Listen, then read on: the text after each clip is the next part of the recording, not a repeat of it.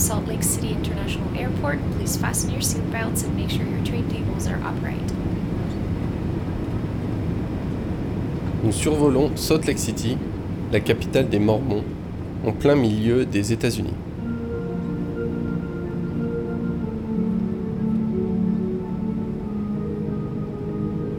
Je relis la feuille de route qu'Alain Allard nous a envoyée et je ne suis pas sûr de comprendre le programme de la journée qui nous attend. J'ai pourtant maintes fois précisé à notre interlocuteur québécois que je souhaitais uniquement visiter leurs infrastructures liées à la recherche généalogique. Nous sommes ici pour comprendre comment les Mormons exploitent les listes de noms qu'ils accumulent depuis toutes ces années.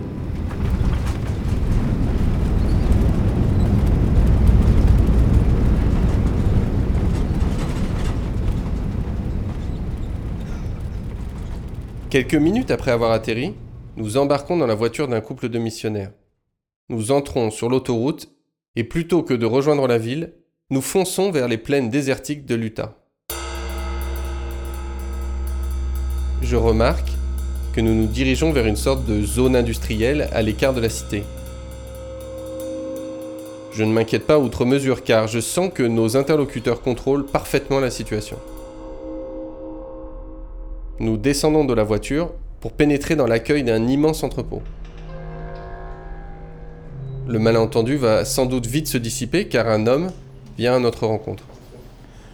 So you guys are here studying uh, family history, is that what I? Yeah, exactly. So you've been to the history library too, then I'm assuming? They're going, they're going tomorrow afternoon. Oh, tomorrow So what- afternoon. What we wanted to do was kind of give them a broad overview of the church before they, so that they could understand why that family history is Oh. important to us. Okay. Cheery, qui nous accompagne depuis l'aéroport, nous présente à Quinton Van Weerd. C'est le chef de l'immense infrastructure dans laquelle nous venons de pénétrer. L'endroit ressemble à une usine géante, vidée de ses ouvriers. Et l'homme que nous avons en face de nous est semble-t-il son responsable. Il a bien conscience que nous sommes là pour enquêter sur la branche d'histoire familiale des Mormons. Mais pour comprendre la globalité de l'œuvre de cette religion, il faut suivre notre guide et regarder ce qu'il a à nous montrer.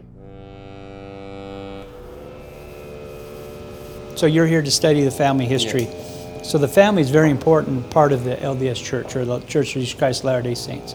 We believe that families began before we came here, and we believe that families will continue to grow after we pass away. And because of that, we all consider everybody family here on this earth. You're my brother in, in spiritual ways. We believe that everybody's related from the same Father in heaven. We're spiritual children. Not to get too deep, but we truly believe that. And because of that, if some of our brothers and sisters here on this earth um, struggle feeding themselves uh, financially, or maybe loss of a job or some kind of a disaster of some sort, and they have a hard time providing for themselves, um, because of the family organization that we truly believe in, um, we've set up what we call the welfare system. Quinton fait le lien avec notre sujet d'enquête. Les Mormons sont persuadés que les humains vivent éternellement. Autant dire que dans ces conditions, la famille est un cocon essentiel. L'Église de Jésus-Christ des saints des derniers jours ne se contente pas de noter le nom des morts. Elle veut aussi sauver les hommes pendant leur existence pour prolonger leur passage sur Terre. Tout ce que nous voyons autour de nous doit donc servir cet objectif. is if somebody wakes up and they had a bad day for whatever, you know, earthquake or fire or whatever disaster might be, then we can get this food to them as quick as possible. So we have this in storage, um, quite a bit of it, and I'll show it to you out back. So um, we have our own trucking company, so we can get it there quickly. Um, we can help our brothers and sisters immediately, and that's the only reason that this building and the other buildings that you visited exist. Quinton nous explique que tout ce qui est dans ce hangar peut être envoyé en un temps record n'importe où sur la planète, pour assurer la survie d'une population touchée par un cataclysme par exemple. Le hangar dans lequel nous nous trouvons n'est pas un petit modèle. Il est impossible d'en apercevoir la fin. A couple things about our warehouse. It's it's earthquake proof, up to about seven and a half, 8.0 earthquake. So it's designed to take a major earthquake. If something was to happen, we can't be in rubbles. We still have to be able to get the food out to people and, and to help them, you know, wherever they might be. So uh, the building won't come down, the racking won't come down, but, you know, maybe the gloves up on top might hit the ground or something, so you still got to be careful. But yeah, the building itself is designed to, to withstand an earthquake. So, well, let's jump on a golf cart and we can zip around here. Pour aider en cas de catastrophe naturelle, il faut être soi-même toujours debout. C'est pourquoi le bâtiment qui nous entoure est construit selon des règles drastiques pour résister aux pires conditions. Comme Quinton nous l'indique, il faut une voiturette de golf pour parcourir les kilomètres d'infrastructures de stockage des Mormons. Nous embarquons justement à ses côtés avec notre couple de missionnaires. So we have toilet paper. You can see our rolls of toilet paper. Uh, cereal. This is our cereal for the kids. These are all empty cans. These will eventually go to our own canneries and our production facilities that we can put product in. This is our diapers. You know, you can see the amount of diapers that we keep here. Les boîtes qui s'empilent partout sont des kits prêts à être expédiés dans le monde en cas de catastrophe. Ces actions servent la cause des Mormons, car quand les autorités sont dépassées, les camions qui transportent ce matériel de première nécessité véhiculent un grand espoir. C'est un instrument de prosélytisme imparable. Le logo de l'Église figure bien sûr sur chaque boîte. Les Mormons ne se contentent pas de stocker des brosses à dents et du dentifrice. Nous allons en avoir rapidement la preuve.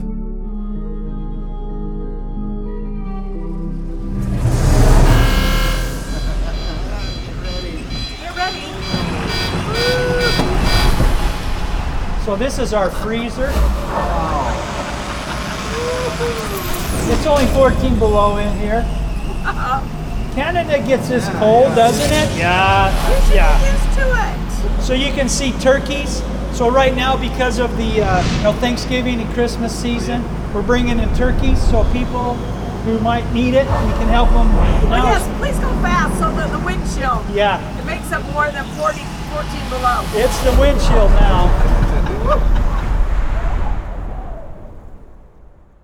Nous venons d'entrer dans un réfrigérateur géant où est entreposé un an de nourriture pour des centaines de milliers de personnes. Le tout à une température ambiante de moins 25 degrés Celsius. Cette fois, les réserves ne sont pas destinées aux populations lointaines, mais bien aux Mormons d'Amérique. L'église de Salt Lake City a en effet bâti ses propres magasins pour distribuer des victuailles gratuites à ses membres les plus nécessiteux.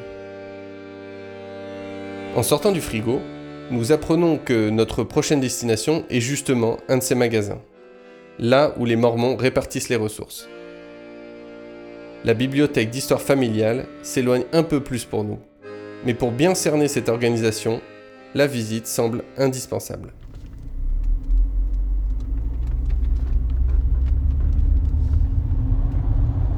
Tout au long du trajet, les plus gros bâtiments portent tous la marque de l'église.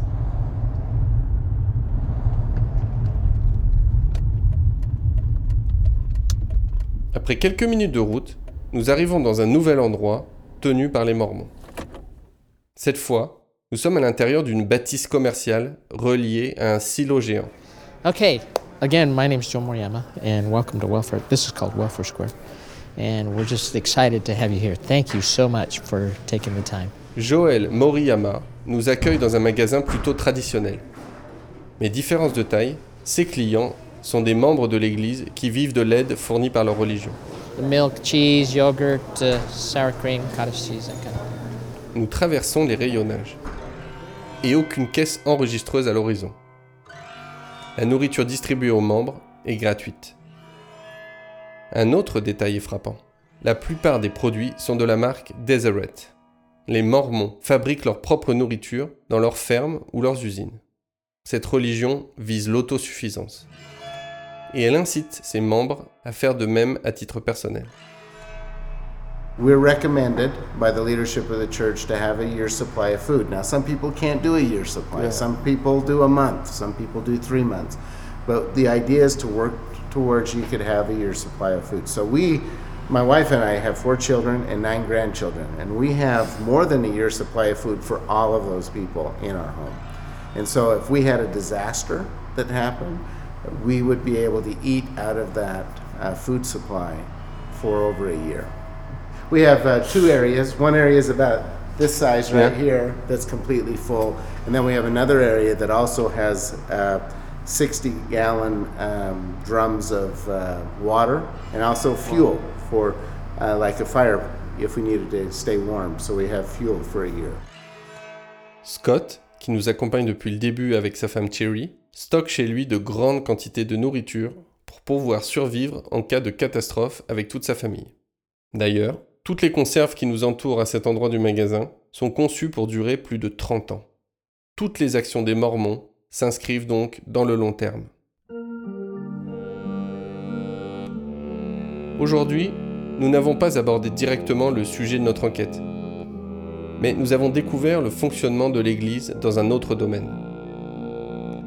Et ce fonctionnement est similaire pour la généalogie. Grâce à un impôt collecté auprès de chaque fidèle, l'Église est riche et peut déployer ses services gratuitement.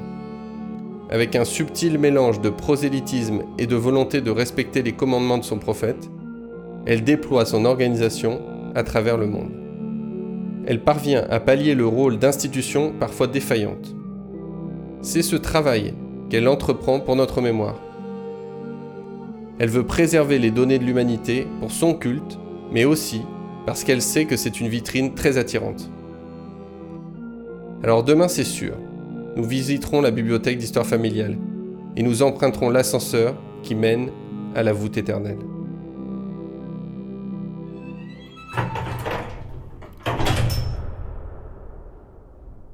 And when people see the magnitude of our operations, the question that it immediately begs is why do you do this? Why do you expend so many resources uh, to do this? And the answer is actually very, very simple.